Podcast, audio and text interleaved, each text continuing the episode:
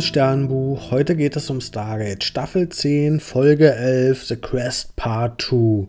Und ja, wir waren ja auf der Suche nach dem Heiligen Gral und wurden dabei jetzt auf der letzten Station von einem riesigen Drachen angegriffen und ja, uns bleibt nichts anderes übrig, als vor diesem Drachen zu fliehen.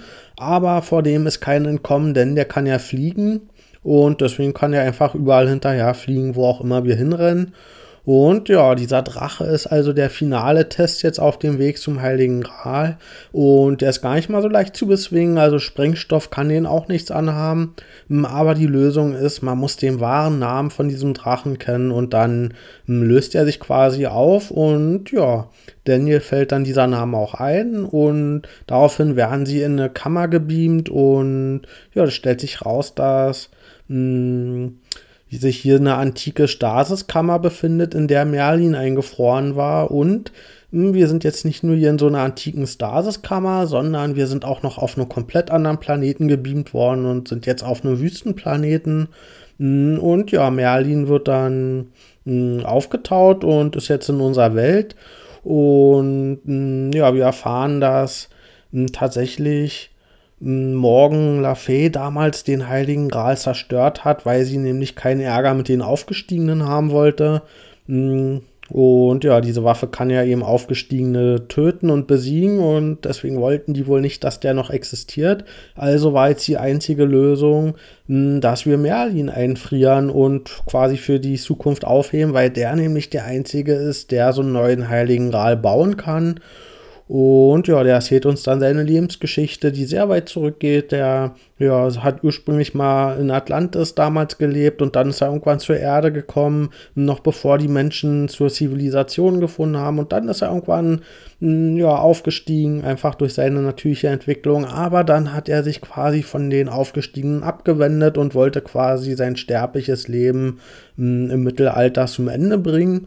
Und ja, dabei ist er jetzt eben doch nicht gestorben, wie er dachte, sondern wurde jetzt eben in dieser Stasiskammer eingefroren. Mm, und jetzt ist eben hier nach seiner, nachdem er aufgetaut wurde, seine letzte Aufgabe, eben die OI zu besiegen. Und ja, der schließt sich dann an so eine Art antiken Technologie an und will diesen ja, Heiligen Gral nachbauen, aber was er tatsächlich macht, ist seine Erinnerungen quasi zu konservieren und die werden dann durch diese Technologie in Daniel übertragen, weil nämlich Merlin wusste, er stirbt hier bald. Also diese Stars-Kammer konnte ihm jetzt nicht übermäßig länger am Leben halten und weil er wusste, er hat nicht mehr genug Zeit, um diesen heiligen Gral neu zu bauen, hat er eben all sein Wissen und seine Erinnerungen mit dieser antiken Technologie jetzt in Daniel übertragen und ja, dafür braucht er hm, sehr viel Gehirnkapazitäten, was dazu führt, dass er auch noch ein paar andere Fähigkeiten kriegt, nämlich sowas wie Telekinese. Und ja, der baut dann mit dieser antiken Technologie in dieser Kammer den Gral nach, hm, versucht es zumindest, aber das ist ziemlich anstrengend und man merkt, ja, je länger er hm, auf dieses Wissen von Merlin zugreift, umso mehr verliert er auch seine eigenen Erinnerungen. Also man merkt, sein Gehirn ist damit deutlich überfordert.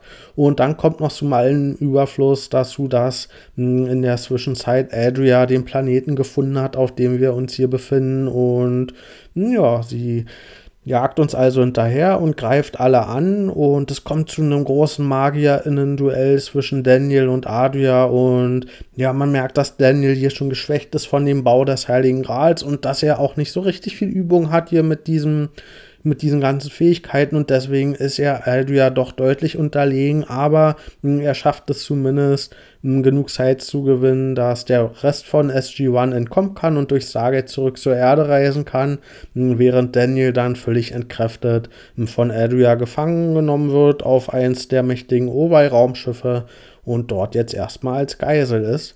Hm, und ja, wir haben also erstmal nicht so richtig viel gekonnt, weil wir haben weder den Heiligen Gral und wir haben auch noch Daniel verloren und Merlin ist jetzt auch noch gestorben. Hm, also sieht ziemlich düster aus für uns. Ich gebe der Folge 7 von 10 Sternen. Hm, ich werde mit dieser, ja, mit diesem Handlungsstrang nicht so richtig warm, obwohl ich es eigentlich gut finden will, weil ich mir eigentlich wünsche, dass das hier zum Ende der Serie nochmal richtig toll anzieht. Aber ich finde diese Geschichte einfach, ja, Im Großen und Ganzen ist die einfach ziemlich lahm erzählt. Und hier sind ja eigentlich so Momente mit bei, die so Höhepunkte sein könnte. Ich meine, wir treffen auf Merlin und wir haben Kampf gegen einen krassen Drachen und das sind eigentlich so Situationen, die viel beeindruckender sein müssten. Hm, aber irgendwie verpuffen die, die sind irgendwie nicht so inszeniert, dass man das Gefühl hat, dass man jetzt so richtig krasse, hm, ja, historische Stargate-Sachen erlebt, sondern das ja, passiert alles so beiläufig in diesen Folgen und ist dann auch schnell wieder vorbei und da fehlt irgendwie das Gewicht hinter. Hm, und letztendlich ist das inhaltlich auch alles ziemlich belanglos, weil wir hm, von der Hauptstory her immer noch auf der Stelle hm, ja, uns bewegen und wir sind weiterhin auf dem Weg zur Suche zu dieser mächtigen anti-aufgestiegenen Waffe und klar hat Daniel jetzt irgendwie ein bisschen was dafür gebaut, aber am Ziel sind wir immer noch nicht angekommen und letztendlich werden hier uns ganz viele Sachen erzählt und am Ende davon sind wir auch nicht viel weiter als vorher und ja, deswegen kommt da auch nicht so richtig eine Spannung auf. Und ja, dann kommt noch hinzu, dass so Figuren wie Baal hier komplett nutzlos sind. Also die tragen überhaupt gar nichts dazu bei, dass hier irgendwas vorangeht. Und dann ist ja auch noch zusätzlich sexistisch ein Kater gegenüber und ja, das wird jetzt hier zumindest in der Folge mal direkt angesprochen von Carter und hm, ja, wirklich, glaube ich, zum ersten Mal hier direkt adressiert in Stargate. Und da könnte man meinen, dass das ja eigentlich gut ist. Hm, aber ich finde das am Ende dann in der Form auch ziemlich billig, weil Baal das so plump vorträgt, hier seinen Sexismus und seine Abwertungen dass es natürlich jetzt hier leicht ist, dass Carter sich dagegen wehrt.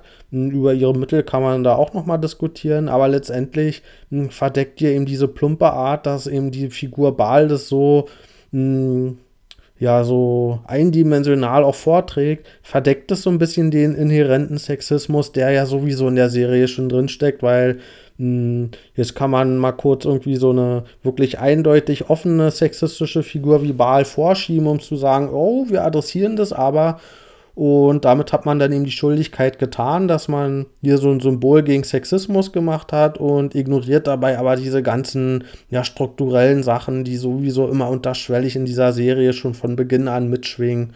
Und ja, da macht man es sich natürlich ein bisschen einfach mit, dass man einfach so eine offen sexistische Figur wie hier vorschiebt, um dann zu zeigen, dass man das ja gar nicht gut findet und dabei eben die ganzen anderen Ebenen davon aber trotzdem weiterhin fortführt. Und man erkennt es auch daran, dass Baal ja von der Story her äh, tatsächlich als überlegen akzeptiert wird, weil wieso sollten wir den dann sonst ständig mitschleppen hier auf unserer Geschichte? Und das ist ja von seinen Handlungen her überhaupt gar nicht gerechtfertigt, weil der, wie gesagt, bisher überhaupt gar nichts beigetragen hat und auch hm, seine Überlegenheit hm, überhaupt gar nicht zu Beweis stellt und da irgendwie was beiträgt, aber eben trotzdem wird es eben anerkannt. Ich meine, er ist halt ein Gua-Ult und hat das zumindest mh, hm, durch diese Gua-Ult-Fähigkeiten ja so ein paar Unterschiede zu den Menschen aber ja, da merkt man dran, dass die Serie das zwar kritisiert, aber letztendlich auch akzeptiert, weil wir würden keine andere Figur, die so nutzlos ist, immer mit uns mitschleifen. Hm, und bei Baal ist das eben einfach, ja, einfach ein Naturgesetz, ne, dass der irgendwas kann, was, wo wir uns fragen, was das überhaupt sein soll. Mir haben aber auch ein paar Sachen gefallen an dieser Folge, nämlich Wala, die hatte hier in dieser Folge ihren Moment der Erkenntnis, dass sie jetzt hier ja zum ersten Mal Teil von so einem Team ist, wo ja auch Leute wichtig sind und dass das gar nicht mal unbedingt das Harte ist, hier selbst ins Risiko zu gehen und sich zu opfern und ja hier irgendwie schwierige Situationen zu meistern, sondern, sondern dass eigentlich jetzt der schwierige Teil für sie ist, dass sie dabei zusehen muss, wie eben andere Figuren das Risiko eingehen, wie zum Beispiel Daniel, der hier versucht hat, den Heiligen Gral zu bauen. Und dabei er aber selber wusste, dass ihn das ziemlich belastet und dass das sein Gehirn auch irgendwie kaputt macht. Und hm, das musste Wahler jetzt hier zum ersten Mal erkennen, hm, dass das, das eigentlich das Schwierige ist, dass man eben auch dabei zugucken muss, wie die anderen Teammitglieder auch ein großes Risiko eingehen und was man dann eben nicht selbst in der Hand hat und wo man nicht nur selbst von betroffen wird. Und ja, das sind jetzt hier zum ersten Mal noch so ein paar neue Aspekte davon, dass sie jetzt Teil von einem Team ist, wo sie akzeptiert wird und wo sie auch mit der Verantwortung klarkommen muss, dass sie eben nicht nur für sich selbst jetzt hier verantwortlich ist, sondern auch, dass da andere Leute sind, die ihr wichtig sind. Und das sind eben Emotionen und ja, empathische Seiten, die sie von vorher nicht kannte und wo sie erstmal mit klarkommen muss. Und ja, das fand ich gut, dass das hier thematisiert wurde, wobei ich auch hier wieder fand, dass das zum Teil unnötig ruppig hier eingeführt wurde, wo dann gerade so Figuren wie Mitchell auch, die dann ziemlich hart mit dir sind und sagen, ey, jetzt stell dich mal nicht so an und du, ja, wir sind ja halt wichtig und da musst du jetzt mal klarkommen. Das war für mich so ein Widerspruch, dass einerseits hier eigentlich dieses Mitgefühl im Vordergrund stehen sollte und das dann aber wirklich so, ja, so ruppig und unempathisch ihr auch beigebracht wurde, dass sie damit jetzt halt aber auch mal klarkommen muss, ne? Und das hatte für mich in diesem Widerspruch dann auch schon wieder fast was Toxisches, dass in diesem eigentlich Positiven, dass die füreinander einstehen wollen, dass die sich umeinander kümmern, dass ihr da jetzt nicht genug Zeit gelassen wurde oder dass dass sie ja das wirklich lernen kann, damit umzugehen. Und das fand ich hier ein bisschen schade, dass hm, hier auch diese, dass das fast aggressiv von Mitchell hier auch war, wie hm, sie hier in diese Situation reingedrängt wurde, dass sie eben hm, gerade jetzt mal auch keine Rücksicht auf Daniel nehmen kann. Und ja, fand ich schade, dass hier auch so ein seltsamer Unterton mit bei war. Und wir hatten in dieser Folge aber auch zum ersten Mal für mich, hm, dass Adria, die Orisai, hm, dass sie jetzt hier zum ersten Mal richtig bedrohlich gewirkt hat, wie sie hier mit allen Mitteln nach diesem SG-1-Team auf diesem ja unbekannten Planeten gesucht hat und dafür ja, auch einiges an ja, verbrannte Erde hinterlassen hat und dann dieser Kampf gegen Daniel, wo sie ziemlich rücksichtslos war. Also, mh, hm, das fand ich hier auch ein Punkt, der mir gut gefallen hat, weil wenn schon Baal hier als Bösewicht nutzlos ist, dann haben sie es zumindest bei Adria geschafft, dass die hier wirklich eine vollwertige Bösewichtin ist und ja, das ist hier in der Folge zum ersten Mal so richtig rübergekommen, hm, dass sie wirklich im Zweifel alle von uns platt machen würde. Und ja, und mir hat auch gefallen die mythologische Parallele in, ja, ja, generell in diesem Thema. Und das kann man ja schon hier zu diesem, ja, Arthur-Mythos ziehen, diese Parallele. Da sind eben SG-1 sind die Knights der Tafelrunde, während Baal dann vielleicht der schwarze Ritter ist und Daniel ist Merlin. Und ja, vielleicht ist sogar auch Adria hier, mh, hm, die Figur vom Black Knight. Also ist noch gar nicht so klar, wer hier wirklich welche Rolle einnimmt, aber das zeigt eben, dass man hier diese Parallelen ziehen kann, dass das grundsätzlich ein Thema ist, mh, hm, obwohl es ja mit diesem Fantasy, ja, magischen Setting, wo man sich vielleicht erst denken würde, okay, passt das überhaupt in so eine Sci-Fi-Serie? Aber durch diese Parallelen merkt man halt, doch, das passt eigentlich zu diesem Stargate-Thema und ja, das fand ich schön, dass man das hier auch nochmal gesehen hat dass das eben gar nicht mal von der Grundidee her so eine schlechte Idee war, dieses Merlin, Arthur, Magie, das ganze Zeug hier in dieses Stargate-Dings mit reinzubringen. Also dann, bis bald.